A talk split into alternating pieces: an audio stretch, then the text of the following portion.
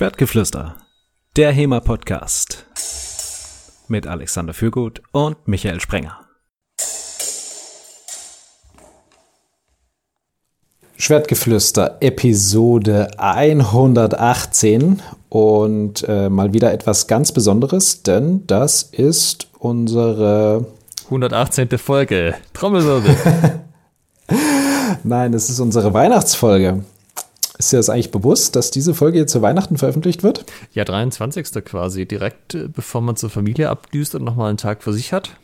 Ja, und da kann man gleich die Weichen stellen fürs nächste Jahr. Ihr habt ja ähm, immer hoffentlich möglicherweise vielleicht so Neujahrsvorsätze. Und heute möchten wir euch etwas in diese Richtung mitgeben, nämlich für den fechterischen Erfolg im Jahr 2023. Heute reden wir über die vier Säulen deines fechterischen Erfolgs. Weißt du, wenn du das so sagst wie das Jahr 2023, das klingt so, als wäre das noch brutalst weit weg, ja. Irgendwann in der fernen Zukunft, wenn wir das Jahr 2023 schreiben werden, dann wird sich alles ändern und die Leute werden fechterisch erfolgreich sein mit diesen Tipps. Ja, genau. Und dann werden sie sagen, boah, damals hat mir Schwertgeflüster geholfen, das war so gut äh, kauft Schwertgeflüster-Produkte. ja, genau. Schwertgeflüster, der Flammenwerfer. Ja. für, für, fechterischen Erfolg. Dann läuft auf jeden Fall schon mal keiner ins Ringen ein. Ja. Ähm, wie sind wir darauf gekommen?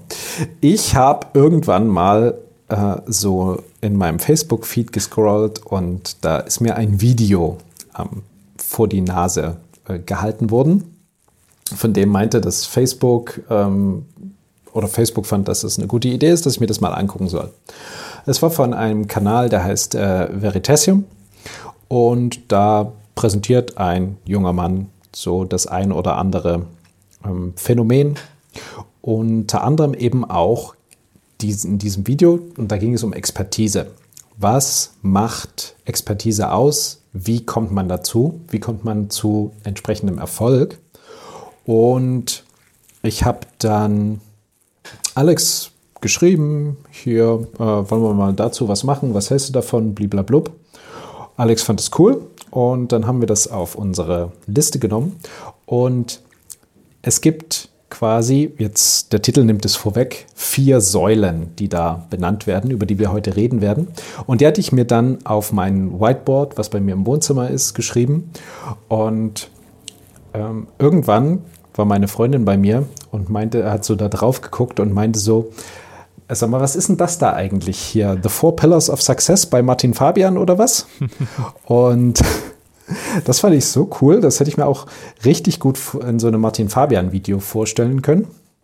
Und äh, deshalb hier die, die Credits der Folge gehen heute an meine Freundin Flora, die quasi den Titel hier mitgeprägt hat oder die englische Version. Englische Version ist quasi The Four Pillars of Success in Klammern bei Martin Fabian. Jetzt wird sich das so verbreiten bei Martin Fabian. Er hat mit der Folge überhaupt nichts zu tun oder mit dem, mit dem Hintergrund, aber. Ich meine, es äh, ist noch bis zur Ausstrahlung ein bisschen Zeit. Also, du kannst ihn auch noch fragen, ob er kurz einfach nur diesen Satz aufnehmen kann. Dann können wir ihn noch reinschneiden. Ja. ähm, ja, ihr werdet sehen, ob es geklappt hat oder nicht, liebe Hörerinnen, liebe Hörer. Heute wollen wir euch quasi mit den vier Säulen des fechterischen Erfolgs beglücken. Und jetzt, wenn man jetzt Leute fragt, was macht jemanden erfolgreich, im Allgemeinen sagen die Leute üben. Ne? Also üben, üben, üben, wiederholen, wiederholen, wiederholen. Ehrlich, weil ich habe häufig auch den Eindruck, die Leute sagen, bevor sie üben sagen, was ja eigentlich schon mal ganz gut wäre, äh, oh ja, der hat er Talent, der ist halt gut. Ah ja, das ist, das ist natürlich richtig. Ähm, das ist auch so eine beliebte Ausrede, habe ich manchmal das Gefühl, für Leute, die keinen Bock haben auf Üben, die sagen dann, ah, ich habe kein Talent, äh, ich muss das hier überhaupt nicht machen. Also Talent ist wirklich totally overrated. Du kannst zwar als jemand, der talentiert ist, hast du einen gewissen Vorsprung und wenn so jemand aber nicht übt, dann wird jemand, der regelmäßig übt, diese Person irgendwann überholen in den Fähigkeiten. Ich habe tatsächlich als äh, Vorbereitung für die Folge nochmal in ein Buch reingeschaut, das genau diesen Titel hat, nämlich Talent is Overrated. Ah ja. Ja, ja wo es auch um viele von Dingen geht, über die wir heute reden werden. Wie lange muss man denn jetzt üben, Alex? Was meinst du? Wie lange muss ich üben, um wirklich gut zu sein in, in irgendwas, um fechterischen Erfolg zu haben? Naja, das kommt ja immer darauf an, äh, wie definierst du Erfolg und vor allem, wie gut sind die anderen. Wenn das Gesamtlevel in deiner in deinem Sport oder deiner Waffengattung relativ niedrig ist, dann brauchst du da nicht wahnsinnig lange üben tatsächlich. dann bist du vielleicht in drei bis vier Jahren ganz gut dabei. Aber wir reden ja vermutlich über Dinge, die, also sagen wir mal, ein bisschen, bisschen höher vom Niveau sind. Weil in diesen ganzen, also in dem Video und in vielen von den Büchern geht es ja immer um Leute, die wirklich an der Weltspitze mitspielen äh, und nicht in so einer jungen Sportart wie JEMA, sondern irgendwas, was etabliert ist und schon lange da und wo auch schon lange die Leute von Kindesbeinen an trainieren und da bist du natürlich mit drei, vier Jahren nicht so gut dabei. Wir wollen ja aber auch im HEMA an die Weltspitze kommen. Also ich glaube, es ist relativ unabhängig davon, in welchem Bereich du bist. Wenn du an die Weltspitze willst, die anderen wollen ja auch dahin und ähm, dieses diese Kurve, du hast natürlich irgendwie einen, einen, Anstieg, der ist relativ steil, wenn du jetzt mit irgendwas anfängst, du wirst besser und besser und besser und besser und dann flacht die irgendwann ab und irgendwann hast du ein Plateau erreicht, wo du dann eben nicht mehr so die krassen Fortschritte hast. Ähm, und es geht quasi darum, nach welcher Zeit habe ich dieses Plateau dann ungefähr erreicht. Und da gibt es die 10.000 Stunden Regel. Jetzt weiß ich, jetzt würde ich dich normalerweise fragen, hast du die denn schon mal gehört? Aber das kann ich mir sparen, denn ich weiß es. Das Natürlich habe ich die schon mal gehört. Möchtest du ein bisschen Backstory zu der 10.000 Stunden Regel? Oh, sehr gerne. Also, äh, bekannt geworden ist es durch ein Buch von Malcolm Gladwell, und zwar Outliers. Das ist auch ein sehr interessantes Buch, wo er halt über Leute schreibt, die sehr gut und sehr erfolgreich in irgendeinem Bereich waren, wo die Leute halt häufig sagen, ja, da hat, hat er halt Talent so und der rekonstruiert halt so ein bisschen, dass es halt eher dran liegt, dass die Leute die entsprechenden ähm, Voraussetzungen hatten, um an den Punkt zu kommen und wo halt auch viel Üben dazu gehört. Und das ist aber tatsächlich nicht von Malcolm selber, sondern das ist aus einem Artikel von einem Herren, äh, Herren namens äh, Anders also, Ericsson. Also das Buch ist schon von ihm, aber die 10.000 Stunden Regel ist nicht unbedingt von ihm. Genau, das Buch ist von Malcolm Gladwell und die Regel ist von einem Herrn namens Anders Ericsson und das ist aus einem Artikel für äh, die Harvard Business Review. Wir packen den auch mal in die Show Notes.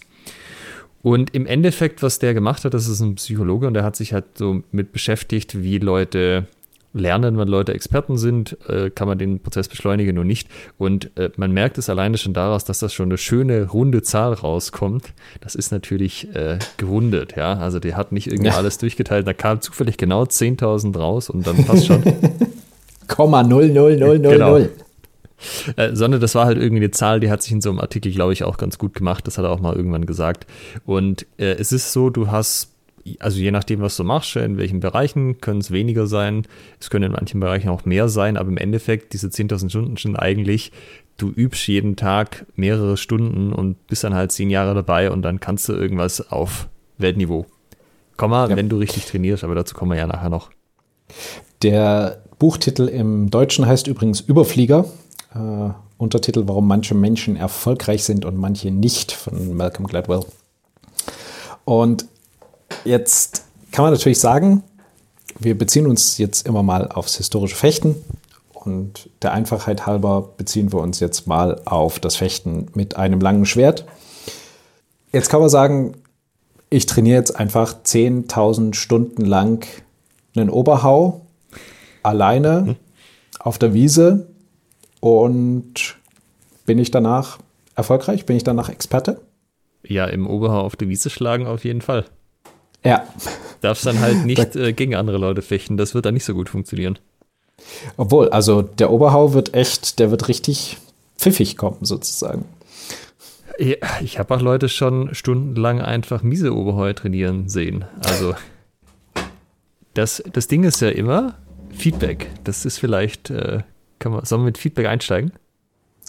Ähm, ja, lass uns mit, mit dem Feedback einsteigen. Äh, denn es ist ja so, wir, wir, wir können uns jetzt auf die Wiese stellen und wir können jetzt Oberheuer machen.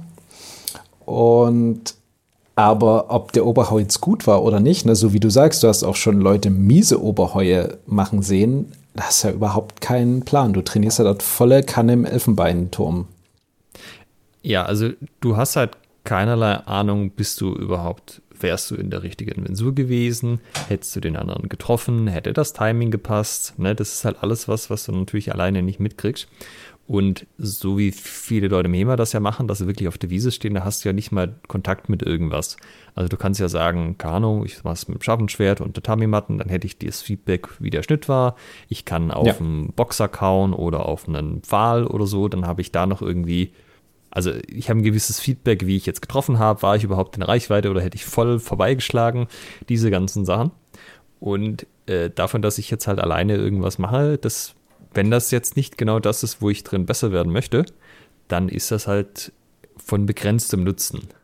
Ja, und selbst, also es gibt ja ähm, im Asiatischen das Jaido, da trainieren die Leute wirklich einfach Hiebe alleine. Aber selbst da gibt es einen Feedback-Mechanismus, denn die achten darauf, wie der Hieb klingt. Also das Zischen des Schwertes durch die Luft wird da beurteilt.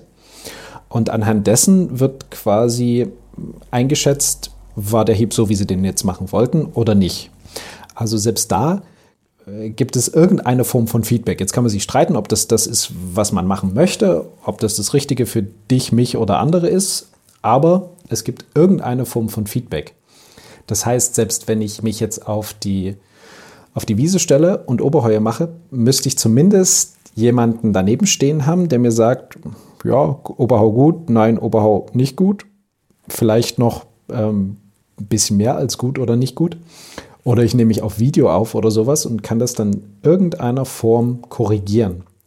Und wichtig dabei ist auch ein zeitnahes Feedback. Also es nützt mir wenig, das dann einen Monat später anzugucken, denn dann habe ich nicht mehr das, das Gefühl, wie, wie habe ich gerade meine Waffe gehalten, wie habe ich gerade, wie hat sich der, der Hieb gerade angefühlt, sondern ich brauche ein ziemlich direktes Feedback, möglichst direkt bei der Ausführung. Ne? Das heißt, im Idealfall irgendein Ziel, so wie du es vorhin formuliert hast, beim Schnitttest, da habe ich ein unmittelbares Feedback, geht das jetzt durch oder geht das nicht durch? Und dann kann ich korrigieren. Ja, das ist ja auch genau der Grund, warum das also, wenn es am Ende darum geht, gegen jemand anderen zu fechten und den zu treffen, ohne selbst getroffen zu werden, äh, ja. muss ich das zu irgendeinem Zeitpunkt mal geübt haben und zwar gar nicht so wenig. Und ähm, aus dem Grund ist es halt, wenn ich sozusagen zum Beispiel immer nur ohne Maske trainiere und ohne Handschuhe und alles und ich deute halt alle Treffer nur an und dann habe ich irgendwann mal jemand, der tatsächlich versucht, mich zu treffen, da klappt halt gar nichts mehr, weil ich halt Feedback trainiert habe, was überhaupt nicht mich auf diese Situation vorbereitet hat. Und das ist was, was man im HEMA halt immer wieder sieht. Oder äh, also ja, dass halt Leute einfach Dinge trainieren und dann denken, ja, es fühle ich mich gut vorbereitet, hat ja immer geklappt, so ohne tatsächliche Trefferabsicht. Und sobald sich aber diese Rahmenbedingung ändert, war das Feedback, was man gesammelt hat, vielleicht auch über viele, viele Stunden hinweg, äh, mehr oder weniger für die Katz. Ja, das war ein relatives nutzloses Feedback, ähm, womit wir äh, eigentlich eine ganz gute Überleitung zum Punkt der validen Umgebung hätten, oder? Hättest du noch ja. was zum Feedback an sich hinzuzufügen? Äh, lass uns erstmal die vier Säulen machen, da können wir generell noch mal ein bisschen ja. drüber reden, wie man da genau. die ideale Lernumgebung schafft.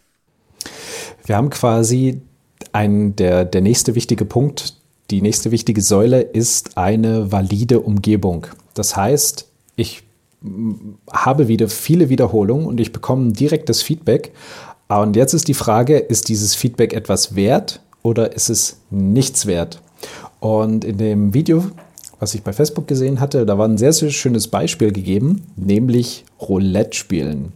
Du kannst 10.000 Stunden am Roulette-Tisch verbringen und du bekommst ziemlich direktes Feedback. Ne? Du kannst auf schwarz oder rot setzen und bekommst jetzt das Feedback, okay, ist jetzt hier schwarz oder rot ähm, gefallen. Und diese Umgebung ist aber völlig nutzlos, weil es keine, keine Kausalität gibt. Also du kannst nicht sagen, dadurch, dass ich dies und jenes gemacht habe, ist jetzt das Ergebnis beeinflusst worden. Falls doch, wirst du so. aus dem Casino geworfen. ja, genau. Ähm, das ist halt eine, eine, eine invalide Umgebung. Also die, die nützt mir nichts. Das ist keine, ich kann das nicht trainieren. Das, das bringt mir nichts, dieses Feedback. Das heißt, wenn man, bleiben wir bei dem Beispiel Schnitttest, wenn ich besser werden möchte darin, Dinge mit einem Schwert zu zerschneiden, dann kann ich jetzt natürlich Oberheuer in der Luft machen und ich kann mir auch vielleicht anhören, wie die klingen und das ähm, sozusagen dieses Feedback nutzen. Kann mir auch erzählen lassen, ob ähm, der jetzt gut aussah oder nicht. Das auch sehr zeitnah haben, aber diese Umgebung, diese Testumgebung bringt mir nichts, um meinen Hieb so zu verbessern, dass ich damit dann Dinge zerschneiden kann. Denn da brauche ich halt wirklich entweder einen Tatami-Ständer oder irgendwie Pappkartons, irgendwas, was ich wirklich zerschneide, um zu sehen, werde ich darin besser oder nicht. Ja, schöne Metapher dazu finde ich immer, auf im trockenen Schwimmen lernen klappt halt nicht. Ja. Also du kannst natürlich Brustschwimmen irgendwie auf einem Stuhl üben oder so, aber wenn du das erste Mal im Wasser bist, ist dann halt auch wieder was anderes. Absolut. Du brauchst die valide Umgebung Wasser. Ja. Oder je nachdem das Medium, in dem du schwimmen lernen möchtest. Wenn du in Honig schwimmen lernen möchtest, dann brauchst du da einen Pool mit Honig. Ja, äh, wer, wer, kennt es nicht, das bekannte Honigschwimmen?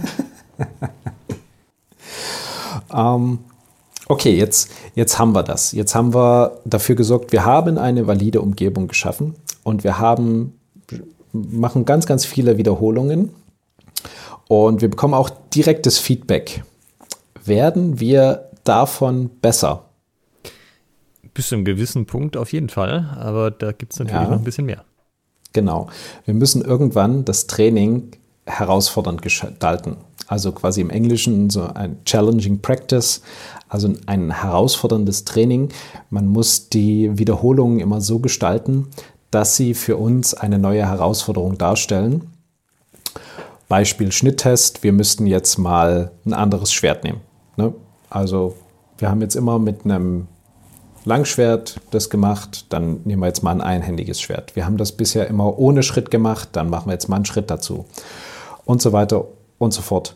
Also immer eine neue Herausforderung kreieren, es ein kleines bisschen schwerer machen da ist dann wirklich so das Fingerspitzengefühl gefragt, das ein kleines bisschen schwerer zu machen und nicht dafür zu sorgen, dass man im Prinzip gleich mit seinem Latein am Ende ist, weil man überhaupt nicht weiterkommt.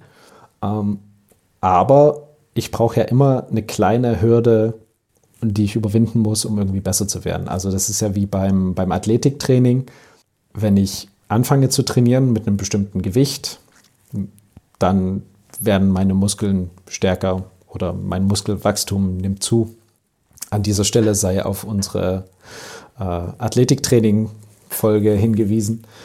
Ähm, auf jeden Fall, irgendwann habe ich halt ein gewisses Level erreicht und dann muss ich entweder die Anzahl an Wiederholungen länger machen oder ich muss das Gewicht steigern, je nachdem, was ich erreichen möchte. Aber irgendwas muss ich verändern, denn wenn ich nichts verändere, wenn ich es nicht irgendwie herausfordernder mache, dann werde ich auf diesem Plateau dann stehen bleiben.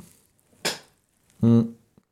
Jetzt haben wir im Prinzip die vier Säulen vorgestellt. Also wir haben die 10.000 Stunden Regel, also ganz viele Wiederholungen. Wir haben sichergestellt, dass wir immer ein direktes Feedback bekommen bei unseren Wiederholungen und dass das Ganze in einer Umgebung stattfindet, die sinnvoll ist, also eine valide Umgebung. Und wir haben dafür gesorgt, dass wir immer ein kleines bisschen bessere ähm, Trainingsbedingungen haben. Also im Sinne von, es wird immer ein kleines bisschen herausfordernder von, von Mal zu Mal oder eben von in, in, in gewissen Abständen. Jetzt natürlich die Frage, wie setzt man das bei seinem HEMA-Training um? Ich würde gern vorher noch, noch mal über diese vier Sachen kurz reden mit dir, weil ähm, also für, für, so eine Zusammenfassung des Videos ist das völlig okay dargestellt.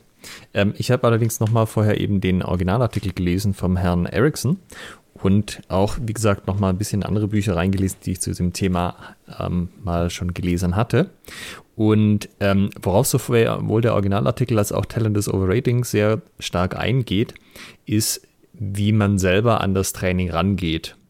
Also nicht unbedingt, was die Rahmenbedingungen sind, sondern auch, wie man selbst mit dem Training rangeht. Weil es gibt ja so eine Art und Weise, wie man Dinge einfach macht und dann macht man die automatisch. Das Beispiel, was im Video, glaube ich, auch kommt, ist ja Autofahren. Ja. Also Autofahren ist was, das am Anfang super unsicher natürlich, dann hat man irgendwie mal 50 Stunden, 100 Stunden, was auch immer, ist man Auto gefahren, ab dem Zeitpunkt geht das automatisch. Da wird man aber auch nicht mehr signifikant besser, solange man halt sich immer den gleichen Trainingsreizen aussetzt. Und was die wenigsten jetzt machen, ist, dass die gezielt Autofahren üben, sondern die fahren halt Auto. Und das ist ja was, was man auch im Fechten sieht. Üben die Leute denn oder fechten sie? Und das wird in dem Artikel so genannt, dass das Deliberate Practice ist. Also das ist eine reflektierte Übung. Im Deutschen würde vielleicht auch achtsam sagen. Das heißt, äh, ich gehe jetzt nicht einfach her und mache da mal und fechte mal so ein bisschen vor mich hin, weil da bin ich irgendwann an einem Punkt, wo ich dann davon halt einfach nicht mehr besser werde, sondern ich äh, habe ein Ziel, ich habe einen Plan. Und zum Beispiel in Talent Code wird da immer so ein bisschen unterschieden. Die haben halt untersucht, wie ist, wie ist der Average Performer in verschiedenen Sportarten, aber auch so Sachen wie Schach. Und was ist der ähm, Great Performer, also was sind die wirklichen Spitzenleute. Und die Spitzenleute gehen halt immer mit dem Ziel in so ein Training rein. Die haben einen konkreten Plan, was sie eigentlich machen wollen. Und sie haben eine konkrete, ich sag mal, These, die sie testen wollen. Dann probieren sie das aus, gucken, was passiert und adaptieren sich an das, was da rauskommt. Und die, die Durchschnittsperformer sind halt, ja, die sehen den Fehler sozusagen auch nicht bei sich oder das Verbesserungspotenzial, sondern die sind halt so drauf und sagen, ja, das war irgendwas, was außerhalb meiner Kontrolle liegt. Ja, mein Gegner hat halt Glück gehabt oder ähm, ah, ich kann das halt nicht gut. Shirin, Shiri sind natürlich auch immer sehr beliebt. Ja, ich ja. habe mich da voll durchdominiert, aber leider der Shiri hat nichts davon gesehen und ich bin letzter geworden und habe keinen Treffer gelandet, aber natürlich eigentlich hätte ich ja bla bla. Und das ist natürlich der Feind von sich zu verbessern, weil wenn du das Problem ja nicht bei dir siehst oder nicht bei dir suchst, dann ähm, gibt es ja auch keinen Anreiz, da irgendwas dran zu machen. Was willst du denn verbessern? Ja, vollkommen richtig, dann kannst du dich nicht verbessern.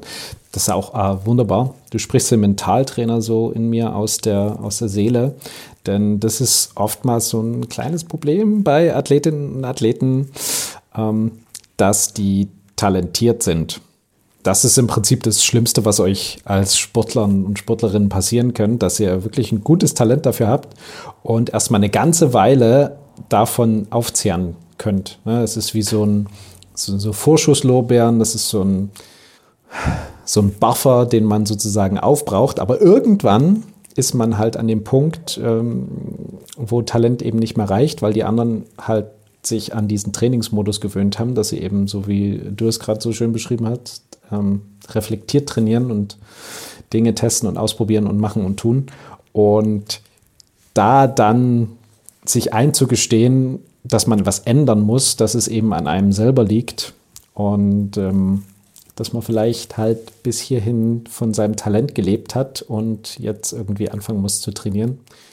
Das ist super wichtig, diesen, diesen Sprung zu machen und äh, immer das zu suchen, was man selbst beeinflussen kann. Also was, wo kann ich selber wirksam werden? Was kann ich in die Hand nehmen? Das nicht auf andere zu schieben. Ja, ja und das ist was, was Leuten sehr schwer fällt, habe ich den Eindruck. Also äh, das ist, wenn ich sozusagen mal überlege, wie das war bei den Leuten, ähm, die ich jetzt trainiert habe, wo ich auch also die auch sehr gut geworden sind dann über die Jahre. Und das Einzige, was wirklich, also es gibt zwei Sachen, die wirklich korrelieren damit, ob die am Ende wirklich überdurchschnittlich gut fechten können oder nur so ganz gut. Und das eine ist, ähm, also körperliche Voraussetzungen, ja, da gibt es gewisse Grenzen. Wenn du, keine Ahnung, 61 bist oder so, wird es echt schwer, oben mitzuhalten, einfach weil du relativ klein bist. Ähm, zumindest bei den Herren. Ja, also das ist schon, schon auch ein Faktor, aber ich sag mal, das Einzige, was da danach dann kommt, ist einfach nur, wie viel haben die Leute konzentriert und reflektiert trainiert. Also wie viel Trainingszeit haben sie investiert und wie gut haben sie die Trainingszeit genutzt. Das ist das Einzige, was ich über jetzt inzwischen ja auch schon elf, zwölf Jahre äh, feststellen konnte, was tatsächlich mit Trainingserfolg am Ende auch zusammenhängt. Ja. Also egal auch, ob die, also egal auch wie äh, sportlich die Leute waren, als sie angefangen haben. Also ich war ja genau null sportlich. Ich habe ja mein, ich bin aus der äh, aus dem Gymnasium raus und habe gesagt, hurra, nie wieder Sport. Und das habe ich auch dann die nächsten zehn Jahre so durchgezogen, bis ich dann irgendwann mit HEMA angefangen habe. Stabile Einstellung. Ja. Äh, ja, und das war halt auch bei Leuten, die zu uns gekommen sind, halt, ob die jetzt vorher Sport getrieben haben oder nicht. Also klar, wenn die das natürlich zehn Jahre Fechten gemacht haben, das hat schon was gebracht. Ja. Aber ansonsten, ähm, wenn die dann halt trotzdem nur so ein bisschen, wie soll ich das sagen, also wenn die halt im Training waren, hast gemerkt, es ist einfach Kopf aus, so ein bisschen vor sich hinfechten, passt schon. Das geht halt bis zu einem gewissen Punkt und irgendwann ist dann halt auch fertig. Und die Leute, die halt immer konstant mit dem Kopf dabei sind, sich überlegen, ah, ich habe das und das, ah, da muss ich so und so, okay, jetzt gerade beim Kampf habe ich das und das gelernt, jetzt gehe ich in die nächste Runde rein und mache das und das anders. Ähm, das sind halt die Leute, die wirklich auch Fortschritte machen, wo das auch nicht aufhört. Also bei manchen ja. flacht das dann halt irgendwann ab und dann kommen die aus ihrer Blase auch nicht mehr raus. Und bei anderen geht es halt immer weiter und die kannst du in jede Situation stecken, die finden was, wie sie für sich was rausziehen können. Klassiker ist dann, äh, wenn du eine Übung machen lässt und du korrigierst jemanden und als Antwort bekommst du, ja, aber der und der hat das doch auch so und so gemacht. Ähm, das, das bringt ja ungefähr null. Also was, was ist jetzt in diesem Moment relevant, was jemand anders gemacht hat, ähm, wenn es darum geht, wie du dich jetzt hier verbessern sollst, was du jetzt hier anders machen sollst, was du jetzt hier vielleicht rausnehmen, ziehen sollst. Ähm, ja, also eine, ein gutes, gutes Erfolgsmindset ist dann immer so viel wie möglich auch Kritik zu suchen, ähm, ja. so viel wie möglich Verbesserung zu suchen und auch so viel wie möglich aufs Maul zu kriegen ähm, und das zu nutzen, wo, wo man kann. Also Coachbarkeit ist ein äh, Riesenthema. Ich, ich erinnere mich da an meine Anfänge so beim, beim Turnierfechten und erinnere mich an das Jahr, ich glaube, es war 2018. Da habe ich das erste Mal, war ich das erste Mal beim Gathering und habe da im Pool einen gewissen Lukas Mestlegeur gehabt und ähm, habe mit Schmerzen dann diese Poolrunde verlassen. Ähm, und äh, ich glaube auch wirklich mit dem höchstmöglichsten, mit der höchstmöglichsten Punktedifferenz zu null ähm, diesen, diesen Kampf dann hinter mich gebracht. Also äh, ich, ich hatte leider äh, die Null sozusagen und ähm, war da echt war da echt krass frustriert. Also ich habe so überhaupt keinen Stich gesehen. Und das Coole war aber, dass äh, Lukas mich dann irgendwie dann nochmal aufgegabelt hat und gesagt hat, hier, komm, lass mal nochmal fechten und äh, hat mir dann so ein zwei, ein, zwei Tipps gegeben, was ich, was ich verbessern kann. Und darüber war ich so mega dankbar, dass ich einfach irgendwas hatte, wo ich hands-on gehen konnte und einfach trainieren konnte. Das habe ich dann im Training umgesetzt, versucht, das, das besser zu machen und bin dadurch auch, würde ich sagen, ein kleines Stück besser geworden. Ja, das ist halt auch so ein Ego-Ding, also sowohl die generelle Coachbarkeit auch als, als halt auch das. Wenn du sagst, ähm, also ich sag mal, wenn du kurzfristige Erfolge suchst, dann versuchst du natürlich immer zu vermeiden, dir eine Blöße zu geben, jetzt im Sinne von, dass es irgendwie, dass du keine so gute Figur machst, ja. Dann gehst du halt nicht in irgendein Gefecht mit jemand rein, weil du denkst, ach nee, ah, da sehe ich irgendwie blöd aus, da gucken Leute zu und dann äh, heißt es, der kann gar nicht so gut fechten oder so. Und dann äh, bleibst du halt vielleicht in deiner Blase, dann bist du der große Fisch in der, im kleinen Teich so. Und das hindert dich aber halt natürlich auch davon, also das hält dann natürlich auch davon ab, am Ende dann irgendwie das Feedback dann auch zu kriegen. Und halt, wenn das Ego halt dran hängt, dass jedes Mal irgendwie alles äh, glatt läuft, also dass man quasi mehr Treffer setzt, als man zurückbekommt, dann äh, sind die Leute häufig halt auch nicht so coachbar, weil, weil dann suchen sie halt nicht diese, dieses kritische Feedback oder halt auch dieses negative Feedback, dass sie wissen, ah, offensichtlich gibt es da noch einen Punkt, an dem ich arbeiten sollte. Und das sind typischerweise ja. auch so Leute, die dann auch einen Trainer nichts fragen. Und wenn der Trainer was sagt, dann grummeln sie dich schon so leicht an, dass du überhaupt was gesagt hast. Ja. Und äh, ja, das ist immer ein bisschen schwierig und das merkst du dann halt auch. Ich meine, äh, Leute, die Experten in anderen Sportarten sind, die jetzt nicht so jung sind wie Hema, die haben alle eine ein bis n Trainer, ihr ganzes Leben lang, die ihnen konstant halt sagen, guck mal das hier und das könntest du so und probier doch mal das und so weiter. Und das äh, kürzt natürlich alles auch immens ab, aber so dieses, nee, nee, das muss ich mir alles selbst erarbeiten, sonst zählt's ja gar nicht und äh, ich will mir ja. eh nichts sagen lassen. Da, äh, ja, ich meine, du kannst dann mit angezogener Handbremse 100 auf der Autobahn probieren zu fahren, das wird halt nicht klappen. Es qualmt nur ordentlich. Ja. ja, also eins kann ich sagen, nach diesem Turnierkampf, da hatte ich einfach kein Ego mehr. Ähm, gerade kam mir noch ein Gedanke, den habe ich äh, in der Tat äh, gerade ver äh, vergessen. Mach mal weiter. Vielleicht ja. ähm, springt er mir wieder zurück. Also nochmal zum Thema Autofahren. Ich kann das auch selber so bestätigen. Ähm, ich habe halt irgendwann ein gewisses Level gehabt und dann war es auch gut.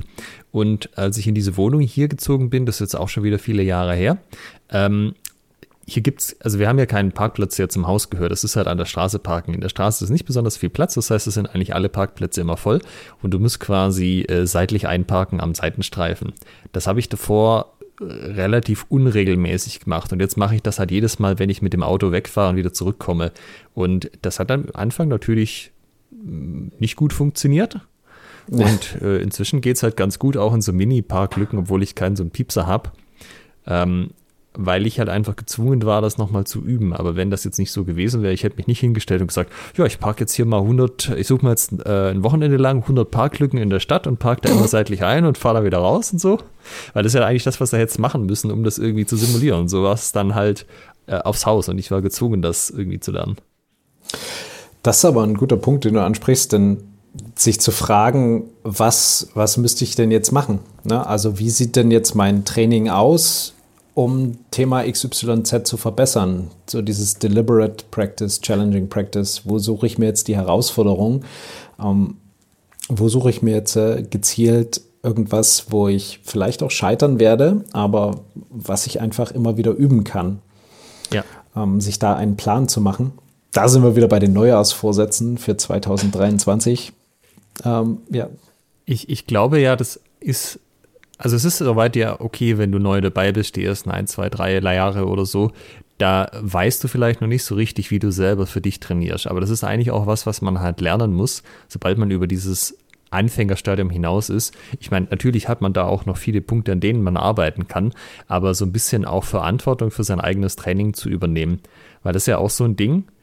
Ich kann halt einfach hingehen, mich berieseln lassen, ja, Hirn aus, ich mache halt automatisiert irgendwie die Abläufe geht auch bis zu einem gewissen Punkt, komme ich aber halt nicht bis an die Spitze oder nicht bis dahin, wo man vielleicht gerne wäre. Und selbst wenn du in ein Training gehst, wo nicht von dir selber ist, wo irgendjemand anders komplett gestaltet, kannst du ja trotzdem für dich selber halt versuchen, okay, wie optimiere ich das denn jetzt? Suche ich zum Beispiel, dass ich das mit einem bestimmten Trainingspartner mache, weil ich weiß, da ist äh, der Trainingsreiz besonders gut oder der kann irgendwas besonders gut, wo ich besonders schlecht drin bin. Oder äh, ich nutze zum Beispiel, wenn man Ende noch eine halbe Stunde Freikampf macht, dass man da sich selber bestimmte Ziele setzt und halt in, keine, in keinen Gang reingeht, ohne dass man irgendwie eine bestimmte, ja, bestimmtes Experiment quasi fährt. Und das sind so Skills, die man halt lernen kann, aber das äh, ist, fällt Leuten schwer und das ist nicht einfach Leuten beizubringen, wenn die da, ähm, wie soll ich sagen, also wenn die da nicht nach ein paar Jahren von selber reinkommen, nachdem er sie mal darauf hingewiesen hat, das so zu machen, das jemand explizit so beizubringen, das ist schon teilweise echt eine ziemlich zähe Angelegenheit, habe ich den Eindruck. Ja, es, ähm, auch da brauchst du halt irgendwie 10.000 Stunden sozusagen de facto, um das jemandem beizubringen. Also du brauchst dann diese beständige Wiederholung, dass du eben Leuten zeigst, guck mal, so und so kannst du es machen. Also immer das als Trainer ein, ein Beispiel geben, so und so passen wir jetzt die Übung an, um das und das weiter zu verbessern, um das und das zu trainieren. Und dass Leute so ein automatisches, ja, automatisch so ein Mindset bekommen, ah, okay, das und das kann ich tun, ähm, dass man ihnen auch explizit die Erlaubnis gibt, bestimmte Sachen zu tun. Also ich sage dann ganz gerne, redet mit eurem Trainingspartner, wenn ihr das irgendwie so ein bisschen anpassen wollt, wenn ihr, was weiß ich, was im Oberhau, tralala, hopsasa, ähm, wenn ihr so ein bisschen den Winkel ändern wollt, ähm, besprecht das mit eurem Partner, die Geschwindigkeit, die Intensität, was auch immer, lange Schneide, kurze Schneide. Ähm, wenn ihr da so ein bisschen experimentieren wollt, macht das auf jeden Fall, besprecht euch da miteinander. Also da auch immer die Erlaubnis zu geben, ist da, glaube ich, ganz, ganz wichtig. Denn meine Erfahrung ist, dass die meisten Leute sich nicht trauen, irgendetwas anderes zu machen, äh, als das, was der Trainer gesagt hat, beziehungsweise das, was der Trainer gesagt hat, versuchen aufs, auf Punkt und Komma genau umzusetzen und davon nicht sonderlich abzuweichen. Und dann erstmal auch in diesen Modus reinzukommen, ah, okay, ich kann jetzt hier auch einfach erstmal irgendwie was probieren und das ist okay, solange es jetzt halbwegs was mit der Übung zu tun hat. Also wenn wir Oberhau üben, dann jetzt vielleicht nicht mit Stichen anfangen, aber den Oberhau so zu variieren, dass man da einen Trainingsreiz hat, das wäre auf jeden Fall möglich. Ja, ich habe mal eine Zeit lang ähm, als ich das versucht habe, so ein bisschen mehr in die Gruppe reinzubringen, einfach mal Leute beim Freifechten unterbrochen, so quasi nach irgendeinem Gang, wenn es losgegangen wäre, halt mal einen geschnappt. Sag mal, woran, woran übst du gerade? Und auch hier zuverlässig die Leute, die sehr schnell Fortschritte machen. Ah, ich probiere gerade das und das aus, weil der, mein Gegenüber, der kann das und das gut und dann will ich mal so gucken, was ich dagegen mache. Und äh, die Leute, die entweder noch nicht so weit waren oder wo halt merkst, sie sind mental nicht so dabei, gucken dich mit so großen Augen an, wie man kann sich hier Ziele setzen. Ich habe da eine, eine Methode für mich entwickelt, dass ich nach dem Training die Leute frage, was war eure, was war heute eure größte Erkenntnis? Was habt ihr, was habt ihr heute gelernt, was ihr gestern noch nicht konntet, was ihr gestern noch nicht wusstet? Oder vor dem Training noch nicht konntet, noch nicht wusstet? Und was war eure größte Herausforderung? Also woran möchtet ihr arbeiten, was möchtet ihr verbessern? Und das forciert natürlich einmal, dass die Leute sich darüber Gedanken machen, okay, was habe ich denn heute gemacht? Und das Wissen darum, dass der liebe Michael am Ende des Trainings fragen wird, was habe ich denn heute gelernt, äh, führt auch dazu, dass die Leute aktiver ins Training gehen, weil sie dann gerne aufgrund sozialer Erwünschtheit ähm, gefallen wollen und natürlich ein Ergebnis abliefern wollen. Machst Sage ich hier, das habe ich heute gelernt. Machst du das mit jemandem einzeln oder ist es so ein, wir stellen uns im Kreis und jeder erzählt einmal? Das ist am Ende der, äh, der Einheit in der Gruppe. Okay. Genau. Also wir haben ja den Rapier, äh, den Rapiertag sozusagen oder das Rapiertraining bei uns, das ist ja kein Kurs, wo jemand vorne steht und unterrichtet, sondern ein offenes Rapiertraining. Und da machen wir es andersrum. Da ist quasi am Anfang kommen alle zusammen und jeder sagt einmal, was er heute trainieren möchte. Ah, okay. Äh, mhm. Auch um so ein bisschen Partner zu finden, dass halt vielleicht Leute Überschneidungen haben, so, ah, das ist cool, dann machen wir das zusammen. Und ähm, die Leute, also gerade, wir haben jetzt zwei Anfänger dabei zum Beispiel, die wirklich auch ganz frisch mit dem Fechten angefangen haben, aber halt irgendwie Rapier ganz geil fanden und da direkt mit ja. dazu sind. Und die ersten paar Mal gucken die dich schon so an, so, ja, keine Ahnung, ich bin Anfänger, woher soll ich das denn wissen? aber so nach drei, vier Mal sind sie dann auch drin, dass sie halt sagen, naja, Grundlagen. Also letztes Mal habe ich irgendwie Beine gemacht, das hat so mittel funktioniert, das würde ich einfach dieses Mal nochmal machen. Äh, und ja. ich habe den Eindruck, das macht, das ist ein positiver Effekt, weil die Leute halt von Anfang an dazu bringst, einfach sich zu überlegen, was will ich denn heute machen. Also idealerweise überlegen sie sich das spätestens auf der Herfahrt. Manchmal kommen sie halt auch rein und sagen so, hm, ah, gute Frage. Aber da haben sie sich zumindest in dem Moment halt überlegt. Ja, aber äh, das, ist ein, das ist ein sehr guter Punkt. Ne? Beim, ich habe jetzt von einem Training gesprochen, wo ich als Trainer mehr oder minder vorgebe, was gemacht wird und die Leute dann im Rahmen dessen sich entwickeln sollen. Und was ihr bei der Rapiergruppe ja quasi habt, ist ja in Anführungsstrichen völlig frei, wo sich dann jeder individuell ein, ein Ziel setzen kann und genau. sich entwickeln möchte, wo dann gar keine Vorgaben gegeben sind. Und das da am Anfang zu machen, ist natürlich eine super coole Idee. Ja, es ist interessant, weil so rum funktioniert das schon ganz gut. Es ist natürlich schwierig, wenn Leute, äh, wenn du es andersrum machst und du sagst Anfang, sag mal, woran ihr arbeiten wollt und dann, ja, das ist schade, passt Leute halt überhaupt nicht zur Trainingseinheit und machen was ganz anderes. Aber das ist natürlich charmant, wenn du das einfach hinterher nochmal abfragst. Das zumindest ja. hinterher nochmal einmal reflektieren. Weil dann auch die, also es dient mir auch als Trainer, dann die nächste Einheit so ein bisschen zu planen. Ja, wenn jetzt alle sagen, boah, Alter, Beinarbeit sah ich heute aus wie der, wie der erste Mensch. Ähm, äh, Gerade irgendwie die Fähigkeit zum aufrechten Gang entwickelt. Ja. Ähm, das war eine große Herausforderung für mich. Dann weiß ich, okay, beim nächsten Mal müssen wir nochmal Beinarbeit machen und vielleicht einen kleinen Schritt zurückgehen, dass wir noch eine Basic-Übung irgendwie vorher dran machen. Ähm, wie lange dauert das? Das auch für mich ein. Wie bitte? Wie lange dauert das in Minuten? Bei welcher Gruppengröße ungefähr? Also ich habe so eine Gruppengröße von 8 bis 12 jetzt ungefähr mhm. und ach, dauert so Größenordnung 10 Minuten, das, da einmal geht, durchzufragen. Ja. Geht halt wirklich nur kurz darum, ja, was war so, was war so Kern heute, Kernerkenntnis, Key Learning und was war die Herausforderung dabei? Okay, ja. Finde ich gut. Und dann hat, dann erntest du quasi auch so direkt ein Commitment, wenn du dann sagst, ah, okay, ihr hattet jetzt alle so die und die Herausforderung. Was haltet ihr davon? Nächste Stunde das und das? Ja, klar, passt. Ähm, dann, dann ziehen auch alle noch so ein bisschen mehr an einem Strang. Ja, weil sie sich weiterentwickeln wollen. Dann macht das Training auch viel mehr Spaß. Ja, ist ja immer die Frage, ne? ob das alle wollen, sich immer so Weiterentwickeln, um das Weiterentwickeln Willens. Manchen Leuten reicht es auch einfach mal einmal die Woche in zwei Stunden sich zu bewegen und dann wieder heimzufahren.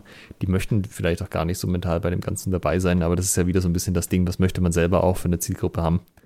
Absolut. Ähm, ist es Breiten- oder ist es Leistungssport? Also zum Beispiel jetzt mal, um diese grobe Unterteilung zu machen. Ne? Breitensport ist einfach, komm hin, will mich bewegen, will ein bisschen Spaß haben, passt. Und Leistungssport ist halt, ich möchte irgendein Ziel erreichen, Wettkampf zum Beispiel, irgendwas Abrechenbares, eine Leistung erbringen, die abrechenbar ist. Beides hat absolut seine Berechtigung und ähm, beides kann man sich irgendwie einstellen. Wenn du selber fechtest, jetzt aktuell, kommt es vor, oder nee, anders gefragt, in wie viel Prozent der Fälle würdest du sagen, hast du ein bestimmtes äh, Trainingsziel, womit du jetzt in den nächsten Gang sozusagen reingehst? Also den nächsten Durchgang? Ähm, jetzt, wir haben Szenario freies Fechten. Genau, einfach mal freies Fechten, kein, kein Turnier oder äußere Bedingungen, sondern einfach Verein auf eine Halle irgendwo bei einem Event oder so. Ähm, ach so, Verein auf eine Halle, das macht schon ein bisschen Unterschied. Okay. Also wenn ich jetzt wenn ich jetzt quasi in meinem Verein bin und wir haben jetzt am Ende Freifechteinheit, Freisparring, äh, dann habe ich eigentlich in jedem Gang etwas, was ich mir vornehme. Mhm. Also aktuell sind so bei mir Direktangriffe. Das heißt, mein Ziel ist dann, ich versuche mir einen, eine Situation zu erarbeiten, in dem ich direkt mit einem Oberhaut treffe. Das ist schwer genug. Und ähm, das, versuche ich dann auch immer durchzuziehen, dass ich dann von Gang zu Gang analysiere, okay, hast du in die Blöße geschlagen, hast du in die Blöße geschlagen, was hat besser funktioniert und so weiter und so fort. Ähm, wenn ich jetzt bei einem Event bin oder bei einer offenen Halle, da habe ich schon einen größeren Spieltrieb. Also da versuche ich erstmal so ein bisschen mein Gegenüber kennenzulernen. Ne? In der Trainingseinheit, die Leute, die bei mir im Training mhm. sind, die kenne ich. Und da nehme ich mir dann auch für bestimmte Personen bestimmte Ziele vor. Und bei einer freien Einheit erstmal einfach so ein bisschen fechten, ein bisschen was ausprobieren. So das Ziel zu gucken, was funktioniert jetzt bei diesem jenen Opponenten oder dieser jener Opponentin, die ich da gerade vor mir habe. Das klingt jetzt aber erstmal schon so, als würdest du einfach immer Ziele setzen, oder habe ich den Unterschied jetzt nicht so ganz verstanden? Ja, die, also das eine sind wirklich so technisch-taktische, ganz konkrete Ziele. Mhm. Ich möchte das und das jetzt umsetzen. Und wenn es jetzt ein frei, also freier offene Halle Event ist, dann ist es mehr so, ich möchte jetzt herausfinden, was gegen ihn oder sie besonders gut funktioniert. Ah, okay. Okay, okay, okay, ja.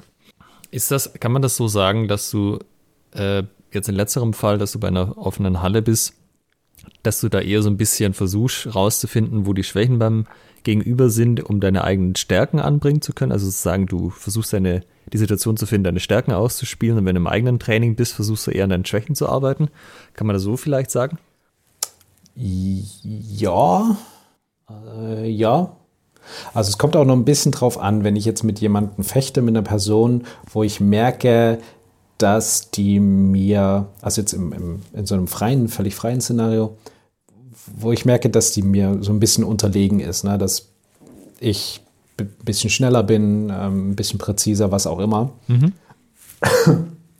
Dann versuche ich mir in der Tat äh, sehr herausfordernde Ziele zu setzen, dass ich dann einen Fechtstil einnehme, der mir zum Beispiel überhaupt nicht in den Kram passt normalerweise. Mhm. Also Parade, Parade Riposte fechten, ne? dass ich dann suche, okay, ich versuche jetzt, äh, dass er oder sie zu einer bestimmten Blöße schlägt, wo ich dann äh, parieren und ripostieren kann, sowas.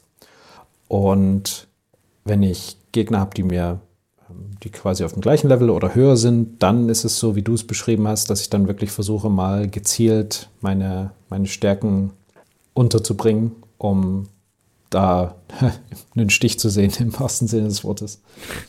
Okay. Weil ich glaube eigentlich, dass ich tatsächlich immer das Gleiche mache. Also eigentlich geht es immer darum, so ein bisschen, ich frage mich, was passiert, wenn ich. Und das kann dann auf mich selber bezogen sein oder auf das Gegenüber so. Ich frage mich, was der andere macht, wenn ich jetzt die gleiche Aktion noch dreimal mache. Oh, das hat er jetzt aber auf eine interessante Art und Weise gekontert. Das merke ich mir mal. Vielleicht probiere ich das auch mal aus, wenn ich die Situation mhm. finde.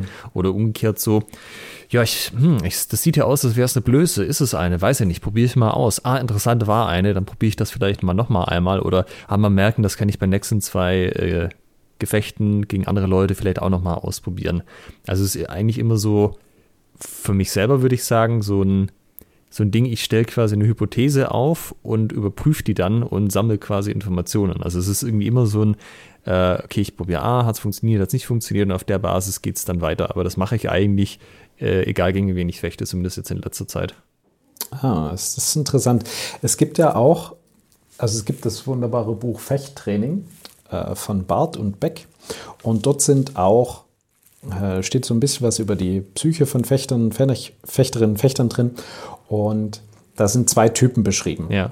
Und das eine ist der Wenn-Dann-Typ und das andere ist der Entweder-Oder-Typ. Okay. Äh, der Wenn-Dann-Typ hat quasi einen ganz strukturierten Plan, was er macht, wenn. Ne? Wenn das passiert, dann mache ich das. Mhm. So. Und wenn das passiert, dann mache ich das. Ja, das den, den gehen die einfach durch. Und dann gibt es die Typen, die halt machen, okay, ich probiere das, entweder es klappt oder es nicht, klappt nicht, oder ich mache das. Es können dann vielleicht, sag mal, mehrere oder sein, aber die gehen dann einfach eine bestimmte, ich sag mal, äh, drei, vier Sachen durch, die zu ihren Stärken gehören, ne? entweder das oder das oder das. Und irgendwas davon muss dann eben klappen. Mhm. Die können dann ein bisschen, ein bisschen schneller umschalten. Ne? Okay, die probieren was aus, alles klar, klappt nicht, probiere das nächste, zack, zack, zack. Und der Wenn-Dann-Typ ist natürlich äh, ein bisschen langsamer, weil er ja entscheiden muss, gucken muss, wo sind wir jetzt hier gerade, bei welchem Wenn, welches Dann mache ich jetzt.